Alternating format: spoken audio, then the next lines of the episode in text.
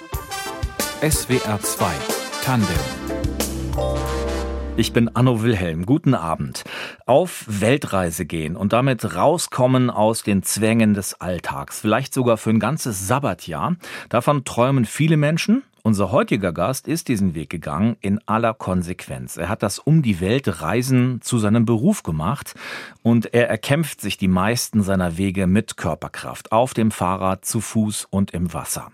Jonas Deichmann hat die Welt in einem gewaltigen Triathlon umrundet, als erster Mensch überhaupt. 14 Monate lang war er dafür in Bewegung und das ist nicht seine einzige Spitzenleistung. Willkommen, Jonas Deichmann.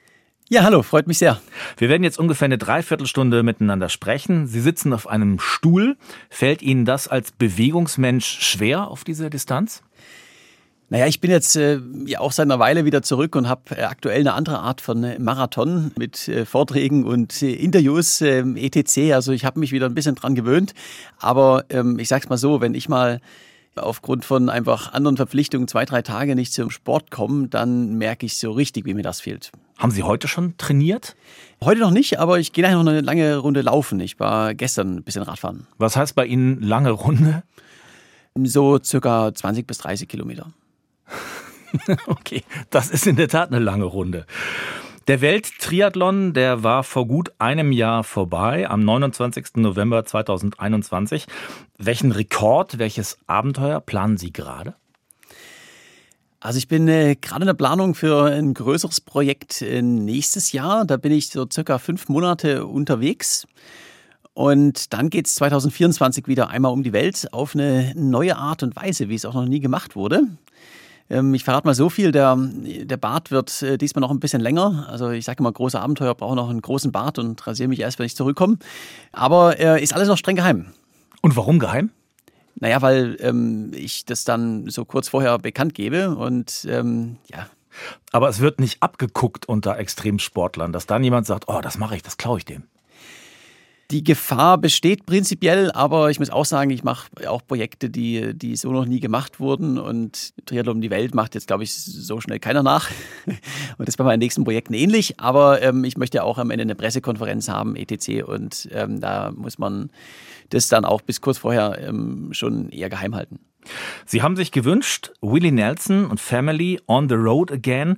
Hören Sie Musik, wenn Sie so lang unterwegs sind, rennend, Fahrradfahrend? Auf jeden Fall. Also Musik hat auch eine extrem motivierende Wirkung. Bei mir ist es ja, äh, wenn ich jetzt stundenlang auf dem, auf dem Fahrrad sitze oder, oder, oder renne, dann geht es ja auch um, um Ablenkung. Und äh, da äh, ist Musik und auch Mitsingen einfach super. Und ich bin ja auch dann durch Mexiko gerannt äh, letztes Jahr.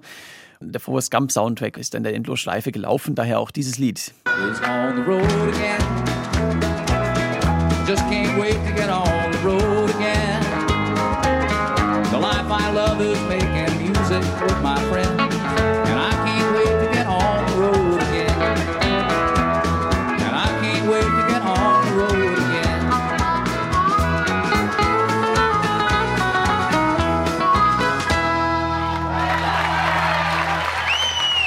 Jonas Deichmann ist heute mein Gast in SWR 2 Tandem. Ein Mann, der eine Reihe von Rekorden hält, darunter die schnellsten Kontinentaldurchquerungen mit dem Fahrrad.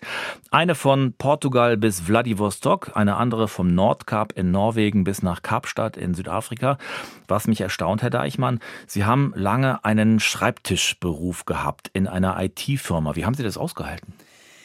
Also ich habe äh, International Business studiert und äh, bin dann nach dem Studium zurück nach Deutschland gekommen und habe in einer Softwarefirma in, in München gearbeitet. Es war allerdings kein Schreibtischjob, sondern Vertrieb. Also auch damals war ich schon eher viel unterwegs. Mit dem Auto?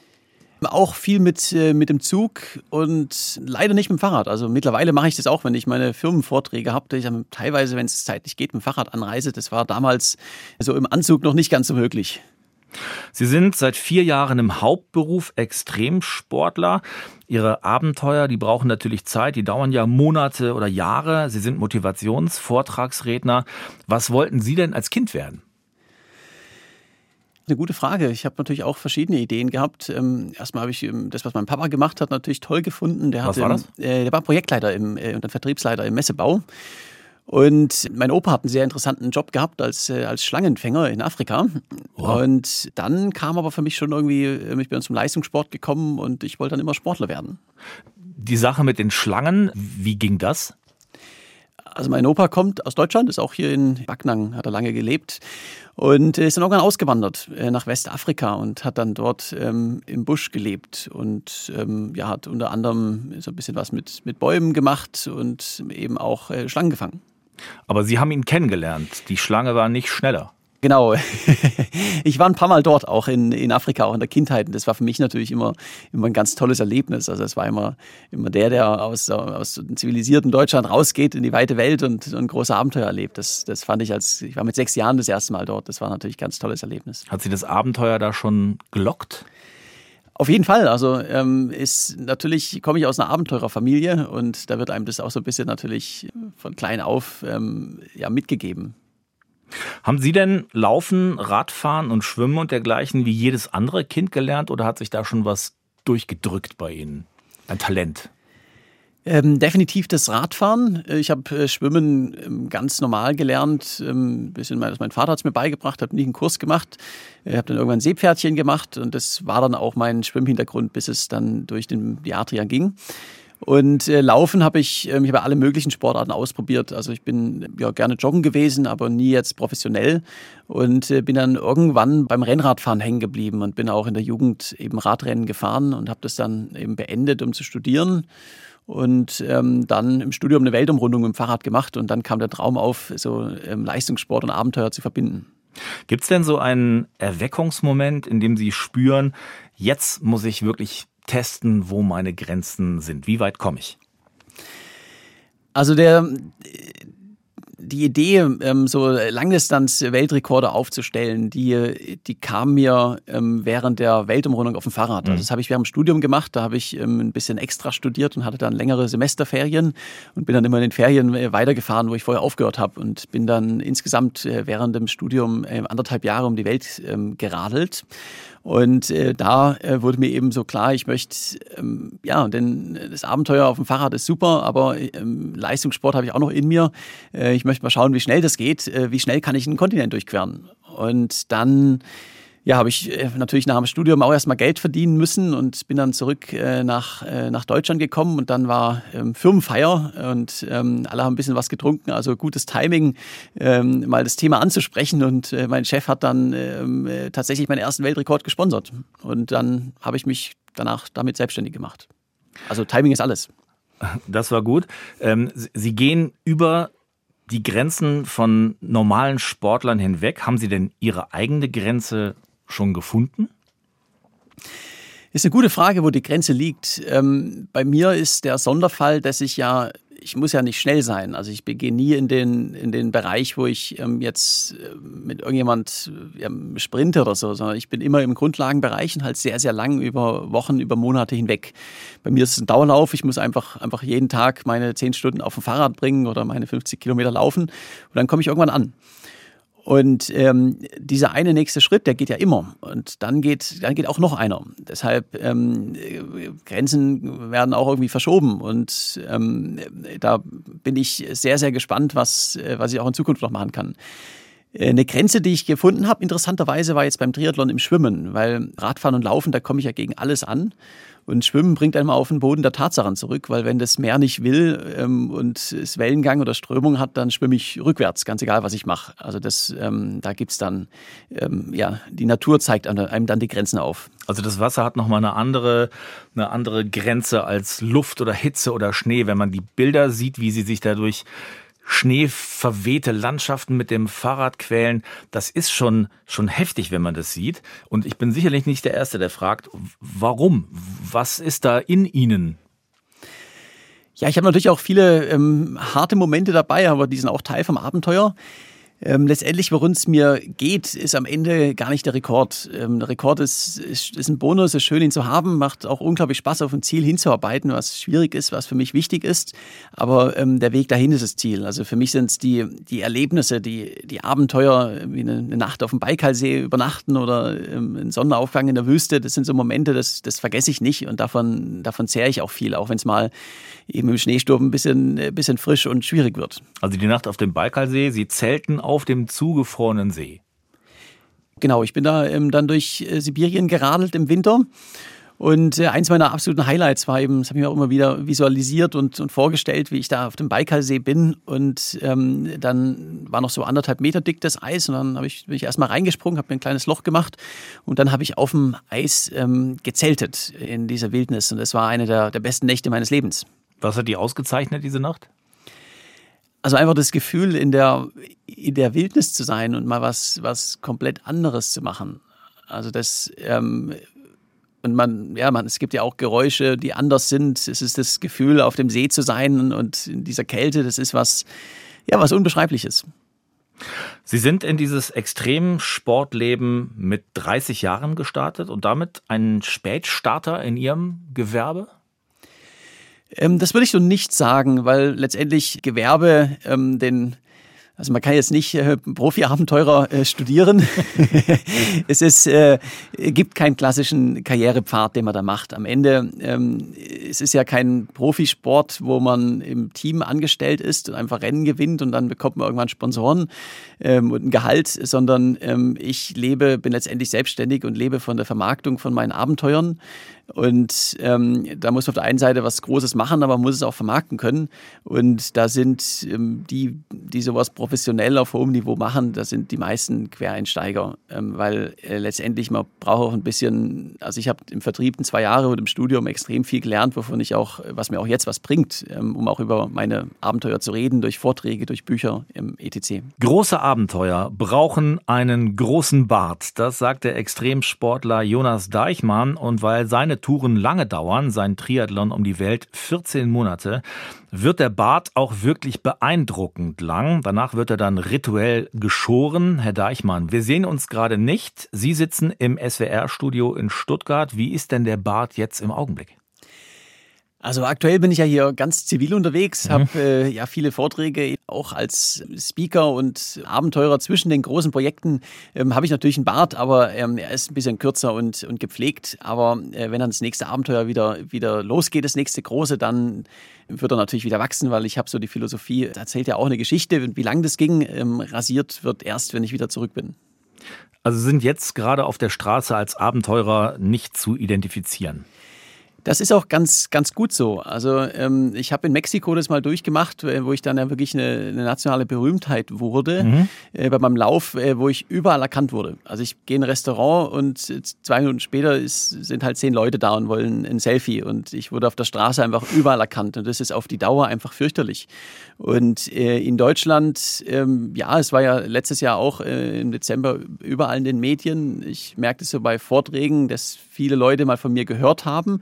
Aber ähm, weil ich einfach in den Medien äh, mit großem Bart und ein bisschen anderen Aussehen bekannt bin, äh, werde ich ähm, gar nicht so oft, oft erkannt, wenn ich jetzt irgendwie im Zug bin oder so auf der Straße. Und das ist auch äh, mir ganz recht, um ehrlich zu sein. Über diese Mexiko-Berühmtheit werden wir gleich noch sprechen. Diese Touren, die Sie machen, die schafft man ja nicht aus dem Stand. Sie waren, das haben Sie eben schon kurz berichtet, IT-Spezialist, haben da im Marketing gearbeitet.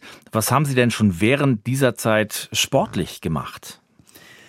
Also ich habe mein ganzes Leben natürlich Sport gemacht und während dieser Zeit, ich habe in München gearbeitet, ähm, ich bin einfach jede freie Minute in den Bergen gewesen. Trailrunning, äh, Skitouren, und äh, Fahrradfahren, aber ja auch Hochtouren und äh, einfach raus in die Natur, einfach äh, viel, viel Sport. Und ähm, dann kam die Gelegenheit, mein Hobby zum Beruf zu machen und die habe ich gepackt. Ja, und wie reift dieser Entschluss, eben zu sagen, jetzt mache ich das wirklich, dieses Neue, dieses Selbstdefinierte, auch das Ungewisse eines Extremsportlers? Die Vorstellung und auch die Entscheidung, dass ich mich mal irgendwann selbstständig mache und meinen eigenen äh, Weg gehe, das habe ich schon im Studium getroffen und ähm, wollte aber auch nicht jetzt blind ohne Ersparnisse, ohne Erfahrung reinspringen, sondern äh, wollte natürlich erstmal auch Erfahrung sammeln. Und äh, da war ähm, einfach äh, Vertrieb, äh, IT-Bereich eine, eine super Sache. Und äh, dann kam eben die Gelegenheit äh, mit dem mit der Firmenparty und da habe ich die dann dann gepackt. Also diesen Traum davon hatte ich schon ein bisschen länger und ähm, jetzt plötzlich habe ich Sponsoring gehabt und dann machen wir das, setzen wir alles auf eine Karte. Und bei meinem ersten Projekt, die schnellste Eurasien-Durchquerung, da habe ich auch keine Ahnung gehabt, ob ich jetzt da hinterher von Sponsoren oder Vorträgen lebe oder äh, was auch immer oder Reisen anbieten, gibt ja viele Möglichkeiten, aber habe gewusst, äh, einen Namen zu haben, mit einem Rekord und in den Medien ein bisschen bekannt zu sein, das schadet nicht, ganz egal, was ich hinterher mache. Und habe dann erstmal geguckt, okay, das vermarkte ich. Und hinterher fällt mir auch was ein, ähm, ja, wie ich das nutzen kann. Und habe dann danach ähm, ja, mich alles auf diese Karte gesetzt, machen wir noch einen neuen Rekord, die Panamerikaner und habe dann ja Wohnungen aufgelöst, Auto verkauft. Bin auch erstmal ins Zelt gezogen, weil ich habe am Anfang natürlich auch nichts verdient okay. und ähm, habe eben ja den Karrieretraum ähm, Abenteurer ausgebaut. Also Sie haben äh, in München dann gezeltet? Äh, nicht mehr in München. Also ich habe meine Wohnung in München aufgelöst. Äh, da sind die Mieten ja so teuer wie hier in mhm. Stuttgart. Ähm, also ich konnte erstmal ziemlich viel auch Geld sparen und bin dann eben erstmal auf Reisen gewesen auf dem ah. Fahrrad. Es lebt sich sehr, sehr günstig, wenn man auf dem Fahrrad in anderen Ländern unterwegs ist und habe eben alles auf diese Karte gesetzt. Jetzt machen wir noch einen zweiten großen Rekord und dann kommen auch Sponsoren und, und Vorträge und ein Buch etc. Und so lange muss ich halt die Lebenshaltungskosten äh, unten halten, weil das ist natürlich also die, ich bekomme oft Anfragen, ähm, ich möchte Profi-Abenteurer werden, äh, wie finde ich Sponsoren und halt Vorträge. Ähm, da sage ich, probiert es erst gar nicht, macht ein großes Ding, schafft euch einen Namen und, und hinterher kann man es vermarkten und Sponsoren finden für das nächste große Ding. Und äh, das war eben auch meine Herangehensweise. Jetzt können Sie heute sehr gut davon leben, von Ihren Vorträgen, von der Vermarktung Ihrer Reisen. Aber am Anfang war das natürlich alles ungewiss. Und auch wenn das Kind 30 ist, so alt waren Sie, als Sie das angefangen haben, fragen Eltern vermutlich, hast du dir, Junge, das gut überlegt? War das bei Ihnen auch so? Da habe ich großes Glück in meiner Familie. Klar, ich habe äh, Softwarevertrieb, das ist ein, ein, ziemlich sicherer Job, wo man auch ganz gut verdient. Da würden dann viele Eltern sagen, ähm, ja, was ist mit deiner Altersvorsorge und so weiter. In meiner Familie überhaupt nicht. Also meine Eltern haben gesagt, okay, das ist dein, dein Traum, ähm, probierst, wie können wir dich unterstützen? Das Risiko war ja auch gar nicht so hoch. Ähm, ich hätte in meinem Lebenslauf stehen dann ja, Weltrekordler Weltreise, und, und Motivationsredner. Mhm. da kann man auch ähm, im Vertrieb ist man dann auch noch gefragt. Also ich habe mir natürlich eine Deadline gesetzt. Okay, jetzt hast du, jetzt machst du ein großes Ding und dann noch eins. Und wenn ich irgendwie sehe, okay, in zwei Jahren bin ich am Existenzminimum, dann ähm, okay, dann ist es vielleicht Zeit, wieder zurückzugehen. Aber ich hätte ja einen neuen Job gefunden. Also deshalb war mein mein Risiko für mich sehr begrenzt. Jetzt war das auch eine Entscheidung, das muss man sagen, für viel Einsamkeit. Wie verträgt sich das denn, das Leben als Extremsportler mit Freundschaften, mit Familie, auch mit der Liebe? Äh, sehr gute Frage. Also einsam fühle ich mich auf meinen Projekten nicht. Wenn ich in der Natur bin, dann bin ich da super glücklich. Da, da fehlt mir auch nichts. Es ist einfach die Wildnis, ist richtig schön. Das einzige Mal, wo ich mich so einsam gefühlt habe, war dann tatsächlich in Mexiko, wenn ich einfach, wenn jeder irgendwas von mir will und ich überall erkannt werde und ähm, überall sind Medien und ich stehe ihm allein gegenüber. Also das ist, wo man in dieser Anonymität ist eigentlich die Einsamkeit, weil das ist ein, ein ziemlich seltsames Gefühl, wenn alle alles über mich wissen und ich kenne die Leute überhaupt nicht. Und mhm. ähm, in meiner Familie äh, mit Freunden und, und Familie ist klar, die sind äh, eben auch sportbegeistert und ähm, wir sehen uns jetzt nicht so oft wie andere äh, Familien und Freunde, aber wenn wir uns sehen, haben wir eine super Zeit und ähm, das, äh, das funktioniert. Also mein, mein Bruder ist auch Radfahrer, ist manchmal dabei, macht ähm, Fotograf manchmal dabei, mein Vater macht mein Management, also die sind schon nah dran. Und mit der Liebe ist es, wenn es mal irgendwann passt, dann, dann passt's. Ähm, jetzt klassische Familienplanung ist äh, natürlich ein bisschen, ein bisschen schwieriger, aber aktuell ähm, ist mein Leben super, so wie es ist. Sie haben sich für besondere Leistungen entschieden. Wie ist denn dieser Begriff Leistung für Sie persönlich besetzt? Ist das was Positives? Ja, ich sehe Leistung als äh, positiven Begriff. Es, man muss es immer in den Kontext äh, setzen. Es wird natürlich oft auch mit massivem ähm, Druck in Zusammenhang gebracht.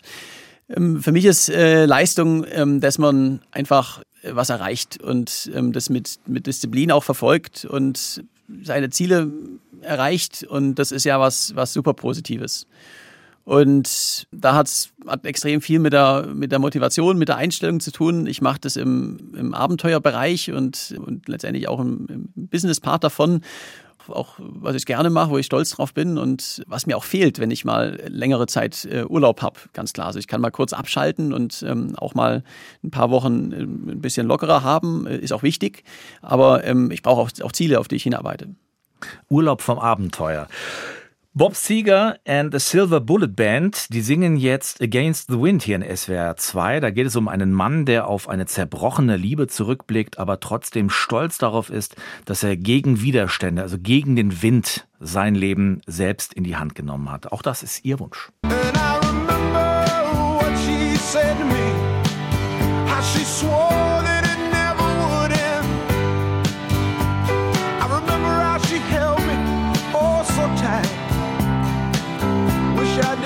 now what I didn't know then. Against the wind. We were running against the wind. We were young and strong. We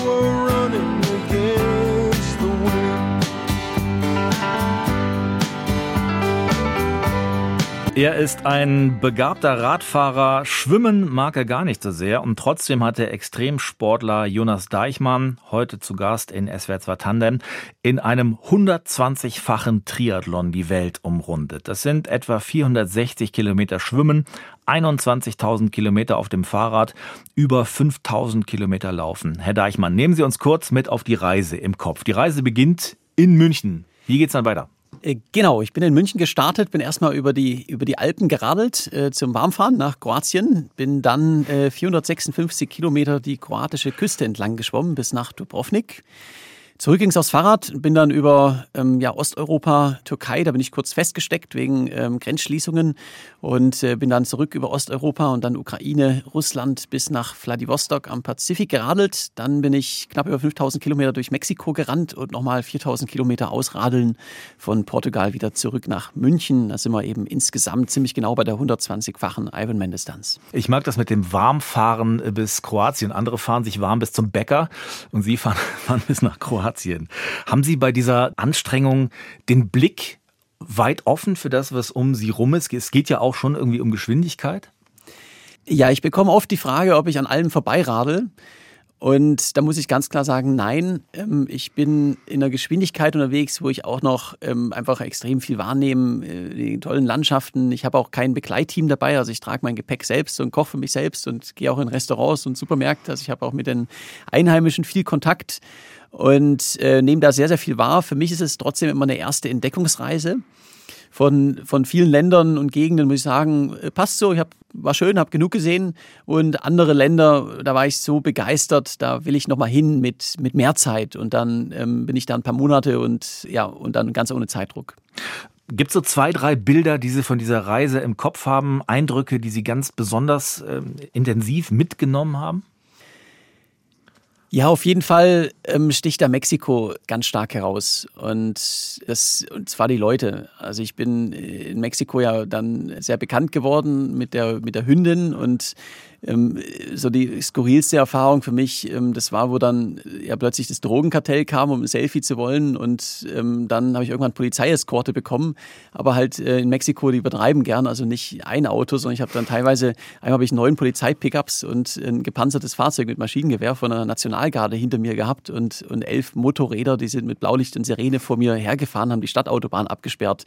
Und das sind so Sachen, da das kann man sich niemals vorstellen, dass sowas mal passiert. Und in Mexiko war das einfach an der Tagesordnung. Und das ist so, was mich äh, ja am meisten auch bewegt hat. Und das müssen wir noch mal kurz erklären. Also Sie finden einen Hund, also Sie rennen durch Mexiko, weil Sie durch die USA nicht durften wegen der Pandemie. Und dann finden Sie einen Hund und plötzlich beginnt das, was Sie diesen Forrest Gump-Moment nennen. Erzählen Sie doch mal ganz kurz, wie hing das zusammen? Genau, also ich bin in die USA und nach Kanada nicht reingekommen. Also Mexiko war die, die Ausweichroute, aber mhm. manchmal passiert aus Pech und Unglück auch ganz tolle Dinge. Und äh, ich bin dann äh, gestartet dort, war praktisch unbekannt. Ich habe irgendwie 200 mexikanische Follower gehabt und bin dann erstmal alleine durch Baja California gerannt. Und dann ist mir in der Sierra Madre eine Straßenhündin hinterhergerannt, ähm, La Coqueta. Ähm, die ist mir auf Schritt und Tritt gefolgt. Aber ich meine, ich konnte sie nicht mitnehmen und äh, 130 Kilometer sind mitgerannt. Und dann war ich im in der nächsten Kleinstadt im Fernsehen habe jemanden gesucht, der sie adoptiert. Und äh, sie wurde dann in so eine Kleinstadt gebracht, hat einen großen Heldenempfang bekommen, äh, hat ihr eine Medaille verliehen, wurde dann zur Ehrenbürgerin ernannt äh, vom Bürgermeister. Und dann kam das nationale Fernsehen, hat über sie berichtet. Und am nächsten Tag war ich dann Titelseite auf so ziemlich vielen mexikanischen Zeitungen in allen Fernsehsendern als der deutsche Forrest Gump. Und dann sind die Mexikaner aus ganz Mexiko angereist, um ein Stückchen mitzurennen. Also es waren Tausende von Leuten. Ich habe dann in jedem Ort einen Empfang bekommen vom Bürgermeister, dann Senatoren, anderen Gouverneure, habe dann meine eigene Polizeieskorte bekommen und das wurde dann so ein äh, Mariachi-Bands am Straßenrand und des Fanclubs und das wurde so ein richtiger Volkslauf und so komplett unerwartet.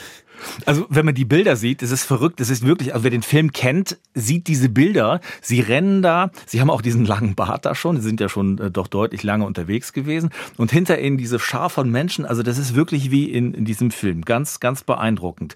Jetzt sind sie da im, im großen Pulk unterwegs gewesen, sie sind aber auch ganz oft allein unterwegs. Sie fahren mit ihrem Rad durch äh, einsame Gebirgszüge. Wie riskant ist es denn? Als Abenteurer sehe ich mich nicht als ähm, Hochrisiko-Abenteurer. Da gibt es sicherlich äh, Sachen, die viel gefährlicher sind, wie äh, Bergsteigen zum Beispiel oder ähm, Apnoe, Tauchen und so Sachen. Ich habe immer ein Risiko dabei mit Verkehr in allererster Linie. Gerade in Russland, Lkw-Verkehr ist was Gefährliches, kann aber auch hier in, Stuttgart ähm, mit Autos äh, passieren. Alles andere, muss ich sagen, da bin ich ein Fan von Statistik. Das ist äh, deutlich äh, unwahrscheinlicher. Ähm, ich habe auch schon viele Begegnungen mit wilden Tieren gehabt, aber ja, die machen nichts, wenn man sich richtig verhält. Und in Mexiko auch ähm, jetzt Kriminalität oder Drogenbanden, die Kartelle, letztendlich, wenn man sich auch hier weiß, was man tut und richtig äh, verhält, haben die ja kein Interesse an mir. Also mir ist, mir ist dann nie in, in irgendeiner Hinsicht irgendwas passiert. Äh, wovor ich äh, am meisten ja, Respekt habe, ist einfach Verkehr. Und ein Fahrradreifen können Sie vermutlich im Dunkeln mit einer Hand tauschen. Das bekomme ich hin. Also äh, Fahrradreifen äh, mit einer Hand wird schwierig, aber ähm, ich habe schon ja, jetzt nach mittlerweile etwa einer halben Million äh, Fahrradkilometer in meinem Leben ähm, schon so ziemlich jeden Defekt durchgemacht und ähm, irgendwie kann man auch praktisch alles so reparieren, dass es weitergeht. Herr Deichmann, viele Sportler erleben bei großer Anstrengung, wie der Körper Glückshormone freisetzt. Läufer nennen das ein Runners High. Als Mensch, der ständig über körperliche Grenzen hinwegläuft, auch im Training, erleben Sie auch diese, diese körperliche Euphorie? Auf jeden Fall. Also ich habe ähm, in vielen Situationen, das kann vom rein körperlichen sein, dass einfach Hormone freigesetzt werden, dass ich dann in den Flow komme, eine, eine, diese Euphorie habe. Es sind aber auch genauso Naturerlebnisse für mich. Also ähm, einfach ganz besondere ähm, Gegenden, wo ich mein Zelt aufschlag und äh, wo ich eine tolle Zeit habe. Und äh, diese Glücksgefühle, das ist auch, warum man das am Ende macht und was einen auch durch die, die harte Zeit bringt. Wenn man wie Sie immer wieder über Grenzen hinweg läuft, braucht der Körper dann immer mehr, um das zu empfinden, dieses Glück? Auf jeden Fall. Also vom Körper her, es fehlt, wenn man, wenn ich jetzt mal längere Zeit keinen Sport mache, dann, dann merke ich einfach richtig, dass das was fehlt und man sich so ein bisschen träge äh, fühlt. Also für mich ist Sport einfach ein, ein essentieller Teil vom, vom Leben und ähm, das gehört für mich äh, einfach dazu, dass ich das ständig mache. Und das gibt mir so viel ähm, an, an Glücksgefühlen und ähm, ein tolles Körpergefühl. Ja, darauf möchte ich nie verzichten. Was sind denn Ihre eigenen Rekordmarken? Was sind Sie schon am Stück gelaufen oder gerannt oder geschwommen? So ganz genau weiß ich es gar nicht, weil ich noch nie irgendwie jetzt ein 24-Stunden-Rennen oder irgendwas gemacht habe, um mich mal zu testen, sondern ich ist immer Teil von größeren ähm, Projekten und Expeditionen. Beim Schwimmen kann ich ziemlich genau sagen, da bin ich ja 456 äh, Kilometer in 54 Tagen geschwommen und der längste Tag waren 19 äh, Kilometer. Beim Laufen bin ich in Mexiko, der, längst, der letzte Tag waren 65 Kilometer, das war das ähm, längste, aber mit eben 119 Marathons davor zum Warmwerden. Und auf dem Fahrrad weiß ich wirklich nicht genau. Also da bin ich auch schon ähm, verschiedene Ultrarennen gefahren, die mal über 1000 Kilometer nonstop gehen. 24 Stunden, ja, sind wir da irgendwo wahrscheinlich bei 600, 700 Kilometer so in etwa. Und wie geht es Ihnen danach? Äh, meistens gut. Das ist das Interessante. Ich nehme mal das Beispiel Laufen. Da habe ich oft so nach 35 äh, Kilometern, nach 40 Kilometern äh, am frühen Nachmittag auch einen, einen Durchhänger gehabt, wo es auch wirklich mal schwer ist. Abends kommt dann oft so eine zweite Welle und äh, es läuft wieder super. Also es ähm, heißt nicht, dass ich mich nach 60 Kilometern Laufen äh, müde fühle. Das ist nicht immer so und beim, beim Radfahren genauso. Also es kann durchaus sein, dass ich mich nach 400 Kilometern auf dem Fahrrad äh, wieder frisch und munter fühle. Mhm. Und das ist auch das Geheimnis. Ich glaube einfach immer fest daran, das wird auch heute wieder passieren. Und ähm, auf jeden Tiefpunkt kommt auch wieder ein Hochpunkt. Und dieses äh, Wissen, dass es auch wieder besser werden kann, aber auch wenn man einfach die Dis Disziplin weiter weitermacht, das ist ganz toll. Gibt es für Sie den Satz, ich kann nicht mehr? Also ich bin an diesen Punkt noch nie gekommen, wo dieser eine nächste Schritt nicht geht. Und ähm, dann geht auch noch einer. Ähm, da muss man das in das Verhältnis setzen. Ich bin ja ähm, nicht schnell unterwegs, sondern immer im Grundlagenausdauerbereich. Äh, wenn ich jetzt Intervalle machen würde und äh, jetzt hier im, im Rennen der Konkurrenz so äh, man attackiert, man jagt sich hinterher, ähm, dann ist es eine reine Physik, dass einfach irgendwann ähm, auch ja, es nicht mehr, mal nicht mehr mithält. Und bei mir geht es ums, ums Durchhalten und der eine Schritt, der geht immer. Also ich habe bei meinen Projekten, also beim Triathlon die Welt in den 14 Monaten, habe ich auch nie einen Ruhetag eingelegt. Ich hatte ein paar Tage, wo ich mal festgesteckt bin wegen Bürokratie. Aber ähm, ich bin meine 120 Marathons ohne Ruhetag gelaufen und ähm, die Rad- und Schwimmstrecke genauso. Also es ist ja am Ende eine Frage der Motivation. Ist das auch eine Sucht? Sind Sie sportsüchtig? Wir haben nachgeguckt im Katalog der statistisch klassifizierten Krankheiten der WHO, der Weltgesundheitsorganisation, äh, ist Sportsucht nicht drin. Spüren Sie die oder erkennen Sie die an sich?